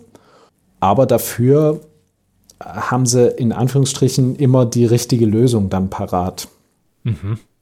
Wo würdest du dich da einordnen? Eher als wenn dann oder eher als entweder oder Typ? Also ich habe keinen festen Plan, wenn ich in Gefechte reingehe, in den meisten Fällen. Also gerade wenn es um nichts ja. geht, ja, wenn das einfach nur so zum Spaß ist, dann ist es rein ein Experimentierfeld für mich, um Dinge auszuprobieren und Sachen dabei zu lernen. Das ist sozusagen ja. auch gar nicht so wild, ob wer da jetzt wen trifft oder so, weil es ist in beiden Fällen gibt mir das einfach Informationen und das, das ist okay. Also ich meine, klar, auch im Rapier ist es unangenehm, wenn man jetzt mal anderen voll den Stich reinläuft und einen schönen Kopf nach hinten gebogen kriegt.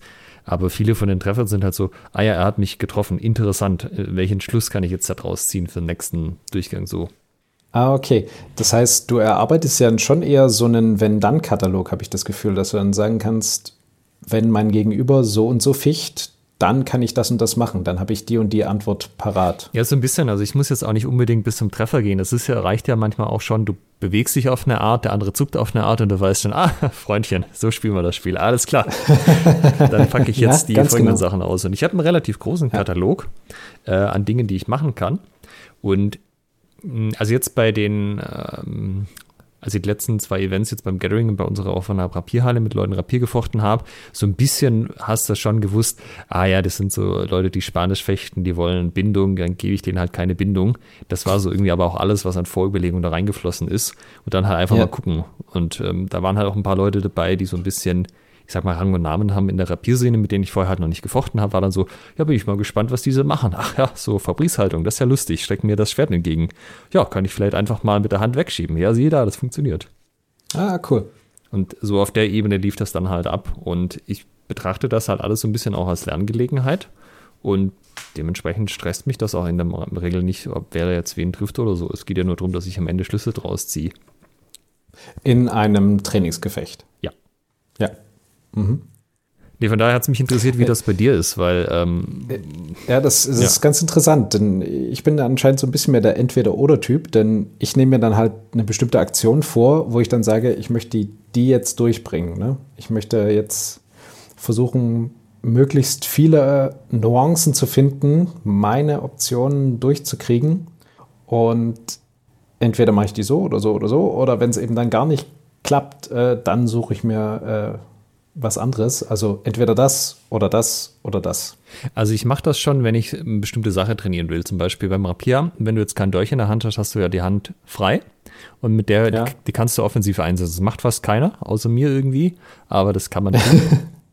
okay. Und dann kann es halt sein, so, keine Ahnung, die ersten fünf Durchgänge mit einer Person so, setze ich halt die Hand sehr viel ein und so, okay, jetzt habe ich alles an Info gesammelt, was ich wollte. In den Situationen funktioniert es gut, in denen nicht so gut. Jetzt mache ich mal noch was anderes. Jetzt lasse ich mal die Hand weg und probiere irgendwie nur mit dem Rapier zu arbeiten und so. Und da ist es dann schon, dass ich dann äh, halt, aber das ist halt auch wieder ein Trainingsziel. So, ich möchte jetzt explizit gucken, was kann ich mit der Hand machen. Und wenn ich das, da dann die Infos habe, dann schalte ich wieder in das nächste Ding um und gucke beim nächsten weiter. Mhm. Okay. Worüber haben wir jetzt noch nicht geredet? Was ist für den für das Käsekuchen. für die Umsetzung im was ist für die Umsetzung im Training äh, wichtig? Wir haben jetzt die vier Säulen des Erfolgs oder des, des fechterischen. Wie, wie haben wir die Folge eigentlich genannt? Die vier Säulen des fechterischen Erfolgs. Vier Säulen des fechterischen ja. Erfolgs besprochen. Was ist noch wichtig, wenn man das jetzt Leute hören unsere Episode und sagen, ah, geil, das setze ich jetzt um. Was müssen sie noch wissen? Ähm, dieses reflektiert üben, äh, das ist natürlich das, was man körperlich macht, aber ein Aspekt, den ich auch ganz wichtig finde, den ich hier auch nochmal einbringen möchte, ist ähm, Augen, Sicht, Wahrnehmung. Ähm, zum Beispiel in Talent is Overrated gibt es auch ein ganz interessantes Beispiel. Die haben mit ähm, so Eye-Tracking-Sachen bei Tennisspielern geguckt. Also Tennis, äh, muss man kurz dazu sagen, wenn da ein Profi den Tennisball spielt, dann kommt er so schnell auf die andere Seite. Du kannst nicht an das andere Ende von, äh, von dem Feld quasi kommen in der Zeit, wenn du erst anfängst zu reagieren, wenn der Ball, in dem Moment, wo der Ball getroffen wird und quasi anfängt zu fliegen. Weil wenn du dann erst guckst, wohin der Ball fliegt, dann bist du nicht mehr körperlich dazu in der Lage, das zu analysieren. Und das ist ja im Kampfsport genau das Gleiche. Wenn ich erst anfange, auf den Hieb zu reagieren, wenn der Hieb schon im Flug ist, dann werde ich in den meisten Fällen so langsam sein. Und die haben eben mit Eye-Tracking mal geguckt, worauf eigentlich Profis gucken und worauf so ein durchschnittlicher Spieler guckt und haben dann festgestellt, der durchschnittliche Spieler guckt halt auf den Ball. Ne? Wo fliegt der Ball hin? Dementsprechend sind sie halt viel zu langsam. Und die Profispieler, die haben auf so Dinge geguckt wie die Hüfte, die Schultern, die Arme ähm, und wie die ausgerichtet sind. Und quasi beim Tennis ist es so, du wirfst den Ball in die Luft und dann schlägst du ihn mit einem Schläger. Und äh, in diesem Moment, wo der Ball in der Luft war und der andere sich quasi bereit macht zu schlagen, da haben die Leute gesehen, wo der Ball hingeht, weil, halt, weil sie halt an der Ausrichtung des anderen gesehen haben oder der anderen, ähm, wo das Ding denn hingeht. Und dann konnten sie rechtzeitig darauf reagieren, weil das noch passiert, bevor der Ball sozusagen geschossen wird. Und das ist im Kampfsport halt genau das Gleiche. Du musst diese Fähigkeit entwickeln, zu sehen, was der andere macht, bevor er es tatsächlich macht.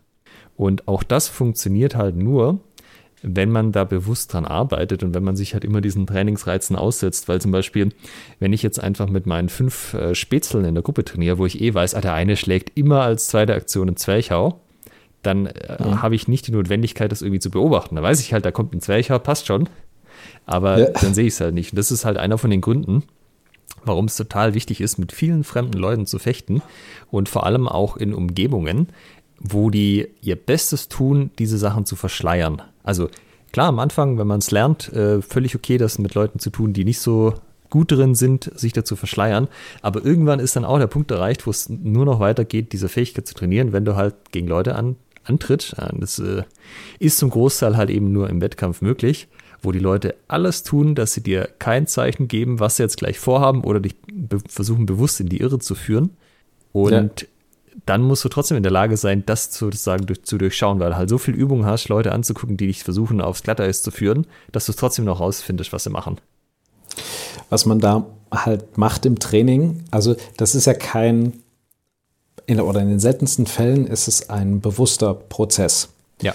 Denn dafür fehlt dir die Zeit. Du hast keine Zeit in einem Gefecht und auch beim Tennisspielen darüber nachzudenken, ah, die Hüfte, die steht so und so und so und so äh, bewegt er sich jetzt, der Ball fliegt dort und dorthin, ja, Pustekuchen. Ähm, du musst das einfach intuitiv spüren, gleich wird das und das passieren. Und das ist ja nur möglich, wenn du dein Unterbewusstsein entsprechend trainiert hast.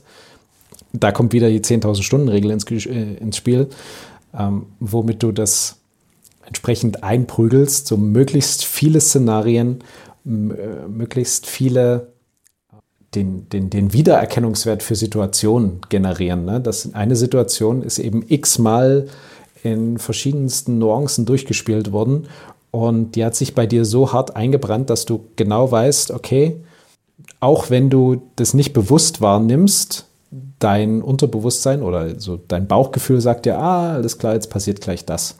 Weil du, du kannst es schon antizipieren. Ähm, das ist ein, ein sehr, sehr wichtiger Effekt. Und da ist auch eben ja, wiederholtes Training absolut der Schlüssel dafür. Von verschiedenen Situationen. Ne? Also eine Situation mit verschiedenen Nuancen. Das heißt eben zum Beispiel verschiedenen Trainingspartnern, ähm, verschiedenen Übungsszenarien und so weiter. Ja, das ist übrigens tatsächlich was, das könnte man auch außerhalb von der Sporthalle üben. Also zum einen, man kann Videos einfach anschauen, wo andere Leute fechten. Das ist zwar von der Perspektive nicht oh ja. ganz das Gleiche, ja. aber wenn du da siehst irgendwie, also das, man kann in Körperspannung, habe ich das Gefühl, schon in so einen Gesamtkontext einordnen, auch wenn man es nicht genau aus dem Winkel sieht, wo man dann davor steht sozusagen. Und auch das ist eine Fähigkeit, die natürlich dafür von geschult wird, dass man Training gibt. Also wenn man halt konstant Leute dabei zuschaut, wie die miteinander fechten und dann halt versucht auf Dinge zu achten, die da vielleicht ähm, Schwachstellen sind, an denen, wo man einen Tipp gibt, so hey, mach das mal ein bisschen anders. Das sind natürlich die gleichen Schwachstellen, die man dann auch sieht, wenn man gegen Leute fechtet, ne? Ja. So, ah, okay, Absolut. der Arm ist hier ausgestellt, das sollte man nicht machen, wenn man da treffen, getroffen werden kann leicht, ja, dann hau ich halt auf den Arm oder so. Mhm. Und ich glaube, das ist mit einer von den größten äh, nützlichen Effekten fürs eigene Fechten, wenn man tatsächlich Training gibt, dass man eben so einen Blick dafür entwickelt, wie andere Leute sich eigentlich bewegen, weil man dann zeitweise einfach nichts zu tun hat, außer sich das anzuschauen. Wenn man natürlich selber fechtet, ist man im Stress, ja, da wird man potenziell getroffen. Das fällt Leuten nicht so einfach, aber wenn ich halt in aller Ruhe dran stehe und anderen Leuten beim Fechten zuschaue, ich, als Trainer wird man in der Regel nicht getroffen, wenn man am Rand steht, zumindest mit einem gewissen Sicherheitsabstand, dann kann man da halt ganz entspannt einfach mal den Leuten bei zuschauen. Das Interessante ist ja auch, dass du in dem Moment, wo du das siehst und nachverfolgst, äh, passiert in deinem Körper genau das Gleiche, sag mal, nicht, nicht 100% genau das Gleiche von der Intensität, es ist was anderes, aber der prinzipielle Ablauf von in deinem Gehirn entsteht der Gedanke an eine Bewegung, äh, der führt dazu, dass der Nervenreiz an deine Arme zum Beispiel weitergeleitet wird und dass auch deine Muskeln entsprechend reagieren. Eben nicht so, als ob du jetzt wirklich den, den Hieb dann machst, aber äh, in, einem, in, einem bestimmten, in einem bestimmten Maß. Und ähm, das ist äh, der sogenannte Carpenter-Effekt. Jeder Gedanke an eine Bewegung löst eine entsprechende Muskelreaktion aus. Dazu gibt es ein hübsches Experiment, was ihr zu Hause machen könnt. Ihr könnt euch jetzt hinstellen, die Augen schließen und euch vorstellen, dass hinter euch so ein super weiches Federbett ist, ne? so direkt hinter euch. Und das ist so super safe. Ihr stellt euch davor und lasst euch einfach rückwärts jetzt in dieses Federbett fallen. Und was höchstwahrscheinlich passieren wird, ist, dass ihr anfangt, so ein kleines bisschen nach hinten zu schwanken, weil eure Muskeln die entsprechende Bewegung ausführen und jetzt das Bedürfnis haben, sich da in dieses Federbett fallen zu lassen. Du meinst, die Leute sollen sich nicht tatsächlich fallen lassen, sondern schon weiter stehen, aber sich das nur vorstellen? Genau. Okay. Nur, das, nur das, dieser Hinweis ja, hat mir gerade Sicherheits, Sicherheitshinweis. Bitte bleiben Sie stehen. Also nur, das, nur die Vorstellung an das, wie man sich fallen lässt, ähm, reicht aus, damit ihr so ein bisschen nach hinten ins Schwanken kommt. Ja, tatsächlich könnte man auch so gerade so dieses Angriffe erkennen, der Erstschlag, das könnte man tatsächlich mit Videos üben, so wie beim Tennis. Ja, du hast quasi so einen Schnipsel, der ist halt maximal eine Sekunde lang. Der andere ja. geht gerade nach vorne, dann kommt Fade to Black und du hast irgendwie so vier Sachen zur Auswahl. Was wäre denn jetzt passiert? Du klickst auf eines und kriegst dann die Rückmeldung, war das tatsächlich das? Und dann siehst du den Rest vom Video.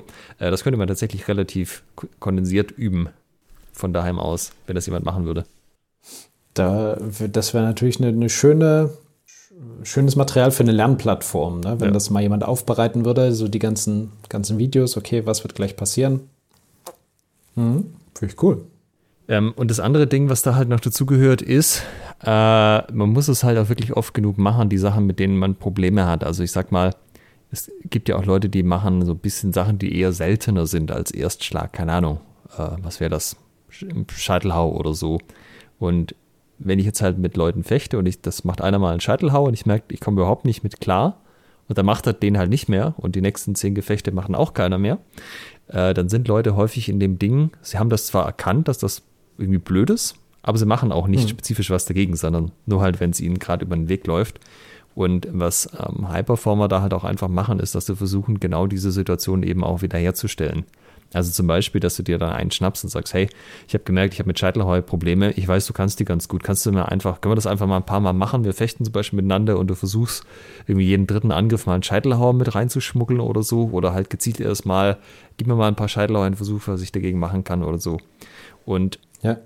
dieses gezielt sagen, da war ein Problem, ich gehe das Problem jetzt an und halt nicht so, wenn es mir in äh, fünf Stunden später nochmal begegnet, dann arbeite ich dran, sondern nee, ich gucke, wie ich das kondensiert viel, also viel in kurzer Zeit quasi machen kann. Ja, möglichst, möglichst so richtig die, die Stopftechnik sozusagen, wie bei einer, bei einer gestopften Gans sozusagen. Trainingsstopfen. Ja. Und diese Sachen halt aber auch zu erkennen und sich zu merken, ist halt irgendwie Teil von dem Ganzen, ja. Also da hilft es, da hilft es, so ein Trainingstagebuch zu führen. Ne? Das also, ist Teil von dem dann, Reflektierten dann letztendlich. Ja. Sich immer so ein bisschen aufzuschreiben, ja, was war heute im Training, womit bin ich gut zurechtgekommen, womit bin ich nicht zurechtgekommen, was war so richtig Pain in the Ass und Pain in the Ass ist es dann, woran man sein, sein Training ausrichten könnte, zum Beispiel. Machst du das? Trainingstagebuch führen? Ja. Äh, nicht für mich als Fechter, aber für mich als Trainer. Also okay. ich reflektiere sozusagen mein Training, was ich gegeben habe, was hat geklappt, was hat nicht so geklappt, ähm, was sollte ich, was möchte ich beim nächsten Mal verändern. Ja. Also ich bin gerade dabei, meine 10.000 Stunden als, als Trainer zu schrubben. Ich glaube nicht, dass ich als vielleicht 10.000 Stunden tatsächlich voll habe, muss ich sagen, an der Stelle. Ich glaube auch nicht und ich glaube, die kriege ich auch höchstwahrscheinlich nicht mehr voll. Deshalb habe ich mich jetzt dafür entschieden, 10.000 Stunden als Trainer zu machen. Das, okay. ähm, weil es ist auch was, was äh, Talent is Overrated sehr in den Vordergrund stellt. Ähm, und kaum habe ich das gesagt, habe ich vergessen, was ich sagen wollte. Ganz, also Trainingstagebuch. Äh, Wissen. Also das eine ist natürlich ähm, Können, also man muss die Fähigkeiten irgendwann aufbauen, aber äh, um so Sachen erkennen zu können, um Schwachstellen erkennen zu können, muss man es natürlich auch einordnen können. Und was auch alle Experten gemeinsam haben, sie wissen einfach sehr viel über ihr Feld. Also nicht so komplett ja. theoretisch, aber halt in so, so eine praktische Art. Ähm, in, auf Englisch könnte man wahrscheinlich, diesen, wahrscheinlich sagen, die sind mindestens street smart ja. in ihrem Feld. Also, und das ist halt so ein bisschen das Ding. Ähm, da brauchst du halt auch ein Mindestmaß an Erfahrung. Also zum Beispiel, wenn ich überhaupt nicht weiß, wie jetzt so ein ja, Scheitelhau geht oder so, dann werde ich natürlich nicht feststellen, dass das das Problem war, was mir da über den Weg gelaufen ist, sondern das ist dann halt so ein, ja, keine Ahnung, der hat halt irgend so einen Hau gemacht, da hat er mich halt getroffen, was weiß ich denn. Ja. Und umgekehrt ist es aber so, auch das ist ein Vorteil davon, wenn man Training gibt, man erweitert halt sein Wissen, weil man auf einmal Dinge runterbrechen muss, wieder zusammensetzen, anders erklären, nochmal hinterfragen. Und ich kann für mich sagen, dass ich mir äh, so, also auch Gefechtdurchgänge ziemlich gut merken kann. Also wenn ich jetzt mit irgendjemand fechte und es würde mich jetzt hinterher jemand fragen, was da abging, dann wäre das jetzt kein Problem, das irgendwie nochmal noch mal zu sagen, so, ja, ja, also er hat das und das gemacht, habe ich das und das gemacht und so weiter. Und da würden die relevanten Sachen bei rumkommen. Und das ist auch ganz interessant. Da gibt es auch Untersuchungen natürlich zu. Ähm, nochmal ein anderes Buch, was ich nachgeschlagen habe, und zwar The Talent Code.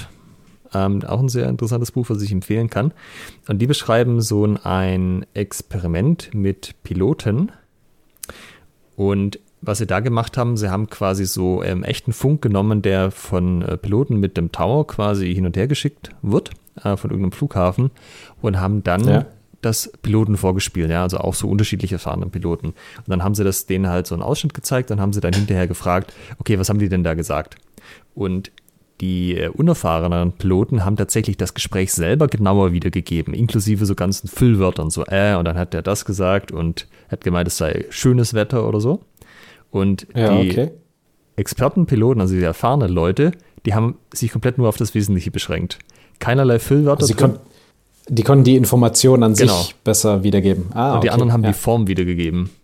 Ah, okay. Das ist ja cool. Und das ist ja auch so ein Ding, dass du halt einfach Sachen einordnen kannst. Und ich muss mir jetzt nicht werken, der andere hat irgendwie die, das Schwert rechts an der Schulter gehabt, da hat er einen Schritt gemacht und dann kam das Schwert so nach vorne. Sondern ich merke mir einfach einen Block, ja, dann Scheitelhaufen rechts gemacht und dann weiß ich quasi, da kann ich das rekonstruieren, wie das ausgesehen hat in dem Moment. Ja, Scheitelhaufen rechts sieht so und so aus, ja. Genau, und dann, wenn du das halt kannst, dann kannst du irgendwie mit drei, vier so Bauteilen halt einen kompletten Gefechtsdurchgang rekonstruieren und sagen, ja, da, hat ein Sonnau gemacht, äh, pariert, umgeschlagen und dann habe ich einen Zwerchau rein. Ja? Und da kannst du so eine ja. Sequenz, die da, wenn du halt nach der Form gehst, äh, super komplex ist, ist auf einmal aufs Wesentliche runtergebrochen. Und du weißt aber auch, ja, ich weiß, gegen den Zwerchau am Ende, da habe ich ein bisschen ein Problem, da muss ich halt dran arbeiten. Und dann lässt er halt alles weg, was nicht relevant ist in dem Moment. Und das ist halt auch sehr hilfreich, weil dann, ähm, wenn du den Punkt halt erreicht hast, dann ist es halt auch einfacher, die Lösungen dann zu finden. Was muss ich denn angehen? Wenn du natürlich noch damit beschäftigt bist, auf die ganze Form zu achten, bist von so vielen Informationen überwältigt und weißt halt nicht, was jetzt wirklich das Problem war und was nicht. Weißt du, woran mich das gerade erinnert? An Fechtbücher. Also an die Abhandlungen in zum Beispiel Codex 44.8 oder noch schlimmer hier 3227a. Mhm. Also da steht ja wirklich einfach nur das absolut Wesentliche drin wo man jetzt den Schluss ziehen könnte, also eine, eine Theorie aufstellen könnte, dass das eben wirkliche Experten waren in ihrem Fach, die dann die Sachen so auf das, auf das Wesentliche runtergebracht haben. Weil wenn du als Anfänger beginnst, solche Sachen dir anzueignen, du liest jetzt eine Quelle durch und du, du versuchst das nachzuvollziehen, was da jetzt gemacht wird und dir fehlen einfach ganz, ganz viele Informationen, ähm, kommst du damit nicht so gut zurecht. Und wenn du halt recht viel Erfahrung hast und dann nochmal nachliest, alles klar, quer, links, rechts, umschlagen, Parade, äh, so und so, Schwert drunter, alles klar. Ähm, hast du viel bessere, viel bessere Vorstellung davon.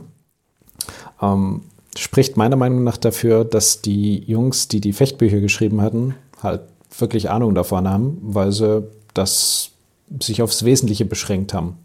Ja, und das ist auch das, was ja der Nutzen von einem erfahrenen Trainer ist, dass er dir die Sachen aufs Wesentliche runterbricht. Also auch das ist ja ein Teil von der Fähigkeiten, die man lernt, wenn man Training gibt und Trainer wird. Ähm, am Anfang dauert es ewig, Leuten Sachen zu erklären, ähm, weil man halt irgendwie noch nicht so effizient in der Erklärung ist. Und irgendwann hast du halt auch da die drei, vier Sachen rausgefunden, auf die es wirklich ankommt. Dann sagst du das den Leuten und dann klappt es auf einmal nach zehn Minuten, was halt früher drei Einheiten gebraucht hat. Ja. also ich nehme an, den Effekt wirst du kennen. Ja, Absolut. Weil du dich natürlich auch als Trainer entsprechend verbesserst, ne? Genau. Und das ist halt so ein Ding ähm, für so wirkliches Expertentum. Das ist eigentlich erst, sind die Leute, die halt jetzt anfangen, weil die jetzt sozusagen schon mit selbst erfahrenen Trainern äh, ausgebildet werden können. Und wenn die dann halt mal ihre zehn Jahre runtergeschrubbt haben, sind die sicherlich auf einem anderen Niveau als wir jetzt, wo man sich selber noch alles beigebracht hat. Hm. Wäre jetzt mal spannend, wenn wir, ah, wenn ihr diesen Podcast im Jahre 2032 hört, sozusagen zehn Jahre nachdem wir das jetzt aufgenommen haben, dann, äh, wenn es Schwertgeflüster doch gibt, schreibt uns doch mal eine E-Mail an postage.schwertgeflüster.de. genau, macht das mal. Und, und sagt uns, ähm, hier, habt gerade Zeitreise ins Jahr 2022 gemacht. Ihr hattet recht. Ja. Oder, oder nicht, ne? Ähm, je nachdem. Ah, ich nehme es zurück, ich sehe gerade in meinen Notizen, das Pilotenbeispiel ist auch aus Talent is Overrated. Macht aber nichts, der Talent Code ah, ist auch ein gutes okay. Buch. äh, man nennt es übrigens mentales Modell, ja. Also ich habe ein mentales Modell davon, wie Sachen funktionieren in meinem, in meiner Domäne, in meinem Bereich, wo ich dann auch entsprechende Expertise aufbaue. Und das muss nicht Diese mal was. Schleuer, die du gemeint hast, dieses Wissen genau. darüber. Ja. Also es ist nicht nur so, so Einzelwissen von allem, sondern ich kann das halt auch miteinander in Beziehung setzen, effizient. Ja, ja. Hm, was geben wir unseren Hörerinnen und Hörern jetzt konkret an die Hand? Wie können, was kann man im Training machen? Was kann man als Trainer machen? Was kann man als Trainierender machen, um die 10.000 Stunden Training, die man jetzt so schrubbt, ähm, möglichst maximal zu nutzen? Also das eine ist auf jeden Fall mal für die Leute, also für äh, aus Sicht des Selbsttrainierens, einfach mal zu jedem Zeitpunkt im Training, wenn ihr jetzt an diese Folge denkt, euch mal kurz halten und reflektieren, was mache ich denn hier eigentlich? Was ist das Ziel, woran ich arbeite? Was, was, was mache ich ja. hier eigentlich? genau. Okay, also vielleicht nicht so, was mache ich denn und was ist der Sinn des Lebens und wohin gehe ich und überhaupt. Also äh, an irgendeinem Punkt muss man da nicht zu so tief reflektieren. Das was für die Dusche. Nee, aber so, wenn jetzt der Trainer kommen würde und fragen würde, hey, was ist denn gerade dein Trainingsziel, ja? Kannst du dann, was kannst du dann sagen? Und kannst, kannst du da einfach nur sagen, ja gut, wir machen halt gerade einen Twerhau, dann machen wir halt einen Twerhau? Oder kannst du noch ein bisschen weitergehen? So, ja, ich habe gemerkt, mein Twerhau, äh, rechter Arm ist noch nicht ganz optimal, das ist gerade das, woran ich arbeite, ja? So kann man da, gehst, gehst du für dich sozusagen in die Tiefe und kannst auch sagen, das ist das, was ich gerade mache. Und gehst du mit jeder, in jede Übung rein, eben mit dem Wissen und dem Anspruch zu sagen, hey, ich habe da ein bestimmtes Trainingsziel. Das ähm, ist natürlich nicht im Gegensatz zu dem, was der Trainer gesagt hat, was man üben soll, aber es ist, kann eine Verfeinerung sein. Das ist, glaube ich, das, worauf ich hinaus will. Und auch bei Sachen, wo es keine Vorgaben gibt, wie Freifechten, habe ich da ein Trainingsziel. Versuche ich irgendwas zu machen, versuche ich irgendwas rauszufinden. Und wenn das nicht so ist, probier das doch mal aus und äh, lass uns wissen, wie es lief. Und als Trainer könnt ihr eure Trainierenden einfach mal fragen, ne? so wie Alex das gerade beschrieben hat. Ähm, was, was ist denn gerade dein Ziel bei der Übung? Was versuchst du gerade umzusetzen? Hast du dir hast du eine Idee? Und da könnt ihr dann sehen, haben das eure Trainierenden oder noch nicht? Und wenn sie es nicht haben, was könntet ihr tun, um das zu verbessern? Das ist übrigens was, wo ich wirklich finde, dass es schwierig, da den Spagat zu finden als Trainer, weil auf der einen Seite ist natürlich schon so ein gewisses Maß von Frontalunterricht, wo man halt einfach Leuten Dinge zeigt, die sollen es nachmachen, man korrigiert sie und so, was ja schon so ein ja. bisschen das Ding ist, wo die halt Konsumenten sind.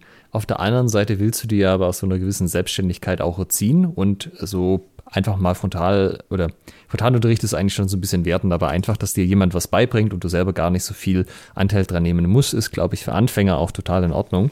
Aber so den, den Sprung dann zu finden, dass die Leute dann mit der Zeit zur Selbstständigkeit kriegst und dass die sich eigentlich selbst Trainingsziele setzen können und so, das finde ich echt nicht einfach in so einem Gruppensetting. Also, ja. das äh, tue ich mir eher was, schwer mit. Mm, was du immer machen kannst, ist äh, konkrete, konkrete Checkpunkte geben zum Beispiel, wir üben jetzt einen Versatz gegen den Oberhau. Und dann gibst du eben konkrete Checkpunkte mit. Leute, passt auf, dass ihr erstmal nicht getroffen werdet. Und zwar, wenn der Oberhau in einem Winkel von bis kommt, muss euer Versatz so und so sein. Dann achtet darauf, dass ihr ähm, auch nicht, nicht dann umgeworfen werdet. Das heißt, ne, wenn derjenige, der den Oberhau macht, dann eben noch mal ein bisschen weiter drückt, solltet ihr jetzt nicht irgendwie einknicken, zusammenbrechen. Also so eine, so eine verschiedene Checkpunkte zu setzen, sodass die Leute dann eben Stück für Stück anfangen, erstmal an den vorgegebenen Checkpunkten zu arbeiten und dann aber eben auch die Erlaubnis haben, sich eigene Checkpunkte zu setzen, aus denen dann genau das entsteht. Ich will jetzt hier mal an dies, das, jenes äh, arbeiten. Also ich möchte jetzt versuchen, dass wenn der Oberhau eben sehr gerade kommt, wenn es im Prinzip ein Scheitelhau ist, dann trotzdem noch den Versatz hinzukriegen, äh, ohne mit den Armen entblößt dazustehen. Sowas zum Beispiel. Ja, wie viel, also was machst du, wenn dann einfach die Leute gleich sagen, ja, logisch, ich habe es ja jetzt einmal gemacht, dann können wir ja gleich zur letzten Stufe springen? Wie, wie meinst du das? Also ich hätte manchmal schon den Effekt, dass wenn du halt sagst, guck mal hier, das ist das erste Ding, wenn das läuft, können wir zum zweiten Ding, wenn das läuft, können wir zum dritten Ding, dass dann einfach ein signifikanter Teil der Gruppe gleich, gleich mit dem letzten einsteigt und die ersten, äh, die Vorstufen sozusagen überspringt, in dem Glauben, ah, das wird schon gut genug sein, das wird schon passen. Ah, okay. Ähm, naja, das ist ja dann, also du gibst ja quasi ein Lernziel vor und mhm. das kannst du ja äh, abprüfbar machen. Und da ist dann eben die Frage einer Prüfbedingung. Und eine Prüfbedingung ist ja zum Beispiel ein Aufgabendrill, dass du sagst, okay, jetzt machen wir einen Aufgabendrill. Person A versucht Person B mit einem Oberhau an der Maske zu treffen. Direkter Angriff, keine Finden, keine zweite Absicht, einfach nur direkt rein. Aber der Winkel und die Seite ist vollkommen egal. Person B hat die Aufgabe, das zu versetzen. Ist eine abprüfbare Bedingung. Ähm, und wenn Person B das dann schafft, ähm, immer hinzukriegen, sag mal jetzt mal mit und ohne Fußarbeit, je nachdem, wie das Szenario dann ist, dann kannst du sagen, ja, wenn das für euch passt, dann macht er weiter. Mhm. Jetzt musst du natürlich irgendwo musst du dann mal darauf vertrauen, dass die auch äh, das machen, was du sagst. Ne? Also wenn du sagst, Person A versucht jetzt bitte wirklich mit einem Oberhau an der Maske zu treffen, dann, also der, der muss dann halt auch, die Person muss dann auch imstande sein, das ausführen zu können und äh, das auch tun und wird dann schwierig, wenn sie es einfach nicht tun. Ja. Ich fühle mich gerade so ein bisschen erinnert. Ähm, das ist ein Effekt, den habe ich im HEMA in letzter Zeit relativ selten gesehen. Der gab es früher öfters und es kommt auch immer noch vor, so bei Leuten, die aus anderen Kampfkünsten gehen. Kennst du das, wenn du zum Beispiel irgendwo unterrichtest bei Fremden? Ähm, da zeigst du irgendwas oder machen die Leute das so fünfmal und dann stehen sie einfach da und gucken dich an und erwarten, dass was Neues kommt. Ja, das kenne ich. Genau, und das ist, finde ich, schon auch was, dass die HEMA-Szene als Ganzes ist da an sich auf einem ganz okayen Weg, denke ich, weil das begegnet mir, wie gesagt, echt selten in letzter Zeit und die Leute versuchen dann halt schon auch das Maximale rauszu, also vielleicht nicht das Maximale, aber schon aus der Übung auch was rauszuholen. Und die meisten, so meine Beobachtungen, sind tatsächlich schon zumindest so weit, dass sie dann halt Variationen einbauen und sagen, ah, okay, jetzt klappt soweit, das machen wir ein bisschen höher, ein bisschen tiefer und so. Aber das ist ja auch so total das Zeichen von Unselbstständigkeit, dass du halt sozusagen nicht selber irgendwie dich, dich beschäftigen kannst mit der Übung und dann glaubst, ja, äh, hab's ja jetzt fünfmal gemacht und es läuft und so. Ja. Oder bist total erschöpft und brauchst eine Pause. Ja, das kann natürlich auch sein. Aber das gibt es in ja. irgendwie in anderen Kampfkünsten ist das so ein bisschen Usus, ja. Da macht man es fünfmal, dann klappt es und dann guckt man halt weiter, ne? Weil du auch vielleicht nicht so den, den Draht hast, dass es irgendwie so ein, ja, Rahmenbedingungen gibt, wo es dann auch mal geprüft werden könnte, ob es denn wirklich geht ja. oder nicht. Ja, das äh, kommt, mir, kommt mir sehr bekannt vor. Also, ja, kenne ich auf jeden Fall. Ähm, auch, dass äh, dann Dinge halt so ein bisschen artifiziell äh, gemacht werden. Also ohne Intensität, ohne Variation ähm, und dann entstehen halt Artefakte. Da muss man dann als Trainer immer irgendwie sich so ein bisschen überlegen, was könnte man für eine Übung drumherum basteln, wo genau dieses Artefakt verschwindet. Konkretes Beispiel aus meinem Anfängerkurs.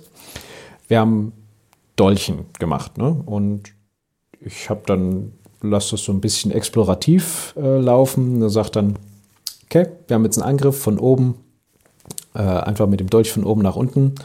Ähm, eure Aufgabe ist es, diesen Angriff zu blocken und die Dolchhand und sozusagen einen Antwortangriff zu euch zu überlegen. Und was dann ganz oft passiert ist, dass Leute anfangen mit ihren Händen äh, in, den, in den angreifenden Arm reinzugreifen, also den so zu fassen. Mhm.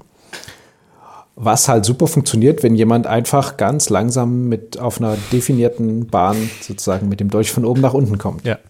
Und sobald mir das auffällt, rufe ich dann eben die Gruppe zusammen und sage, okay, folgendes Problemchen. Ähm, wenn ihr das macht, kann euch folgendes passieren. Und dann sage ich jemandem, okay, äh, versuch mal jetzt bitte meinen Arm zu fassen, ne, wie du das gerade gemacht hast, am Handgelenk hier mit deiner Hand. Und das Einzige, was du machen musst, ist ganz locker diesem, diesem Griff auszuweichen. Also da musst du noch nicht mehr schnell sein, einfach nur so ein bisschen weiter winden, so ein bisschen links und rechts bewegen und kriegst es halt nicht hin, äh, einfach so die Hand zu greifen, ja. sondern du musst immer mit dem, mit dem Arm blocken, äh, über den gesamten Arm drüber fallen, die Dolchhand fixieren und dann gnadenlos draufgehen. Und ähm, ja, das ist dann immer so die Herausforderung als Trainer, ähm, ein Szenario zu schaffen, wo Leute auch äh, entsprechend trainieren können und äh, sich ähm, keinen Blödsinn anzutrainieren. Wie sind wir das eigentlich drauf gekommen? Äh, wieder, äh, ähm, du hast eigentlich schon angefangen abzumoderieren und dann habe ich noch einen Einwurf gebracht. Aber es ist okay, wir können einfach jetzt nochmal abmoderieren. Okay, liebe Hörerinnen, liebe Hörer, wir wünschen euch ein wunderbares Weihnachten 2022.